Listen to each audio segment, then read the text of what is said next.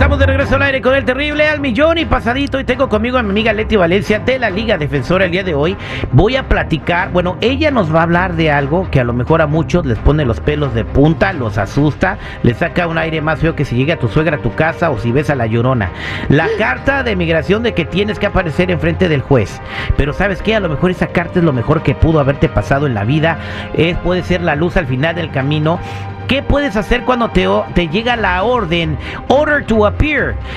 Leti Valencia nos va a decir todo lo que tienes que hacer y cómo esa carta te puede ayudar. Leti, muy buenos días, ¿cómo estamos?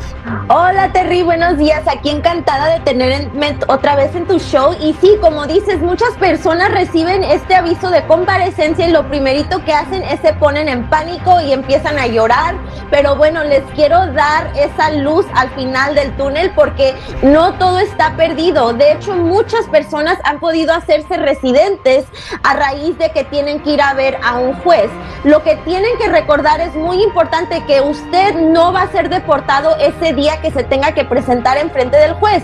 Al contrario, ese día es su oportunidad de presentar su defensa, de presentar sus alivios migratorios y el juez te va a escuchar y te va a dar la oportunidad de presentar su caso. Es muy importante que hablen con un abogado antes de ir a esta audiencia porque el gobierno no te va a dar un abogado gratis como lo hacen en las cortes criminales es la tarea de uno de conseguir un abogado y ir representado ese día. Así que no se asusten, háblenos ya si recibieron esta, este aviso de comparecencia y les quiero recordar que lo peor que pueden hacer es ignorar este aviso, porque si no se presentan, bueno, allí ya es cuando le van a dar una orden de deportación en su ausencia. Así que por nada del mundo vayan a fallar esa cita. Oye, una pregunta, Leti, ¿cuáles son los casos o cuáles son las condiciones que pudiera tener una persona para que les aprueben su caso migratorio en caso de que le llegue esta carta?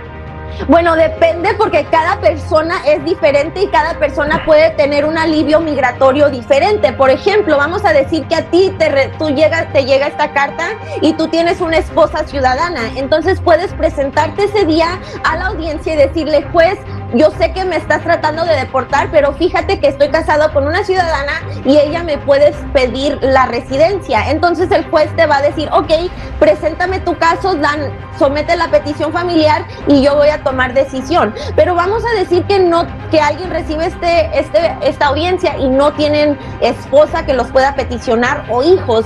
Entonces el que se puede pedir es algo que se llama cerrar el caso administrativamente, que es como que ponen a dormir tu caso, así que el juez ya no te va a dar más audiencias, pero te vas a quedar sin alivio migratorio hasta que puedas calificar para algo más. Exactamente, pues ahí está lo que dice nuestra amiga Leti. Vámonos a la línea telefónica al 1-800-333-3676 para tus preguntas de migración. 1-800-333-3676. Y aquí tenemos a Alfonso con una pregunta. Alfonso, buenos días, ¿cómo estás? Hola Terry, buenos días. Gracias por la oportunidad de hablar con la abogada. Tengo una pregunta. Quería saber si mi esposa puede esperar en Ciudad Juárez. Recibió la carta y tiene miedo de salir del país. ¿Hay riesgo que puede ser deportada? Hola Alfonso, bueno, me encanta que hayas hablado porque puedo contestar tu pregunta. Mira, lo más importante es que a tu esposa ya le hayan aprobado el perdón, porque el perdón dice a esta persona cuando se presente a la frontera lo tienes que dejar pasar. Así que cuando tu esposa vaya a Ciudad Juárez, va a ir a la entrevista, el oficial le va a preguntar a preguntas sobre su matrimonio contigo, le va a preguntar cuántos hijos tiene, le va a preguntar cuántas entradas y salidas, pero si no tiene delitos y no tiene violaciones de las leyes, entonces en realidad no hay ningún riesgo de que ella se vaya a quedar atorada en Ciudad Juárez. Gracias por la pregunta, dile que me hable para que le pueda ayudar y asesorar más bien. Muchas gracias, eh, muchas gracias, Leti. Alfonso, gracias, no te preocupes, te dejo en la línea telefónica para que Leti se lleve tu información.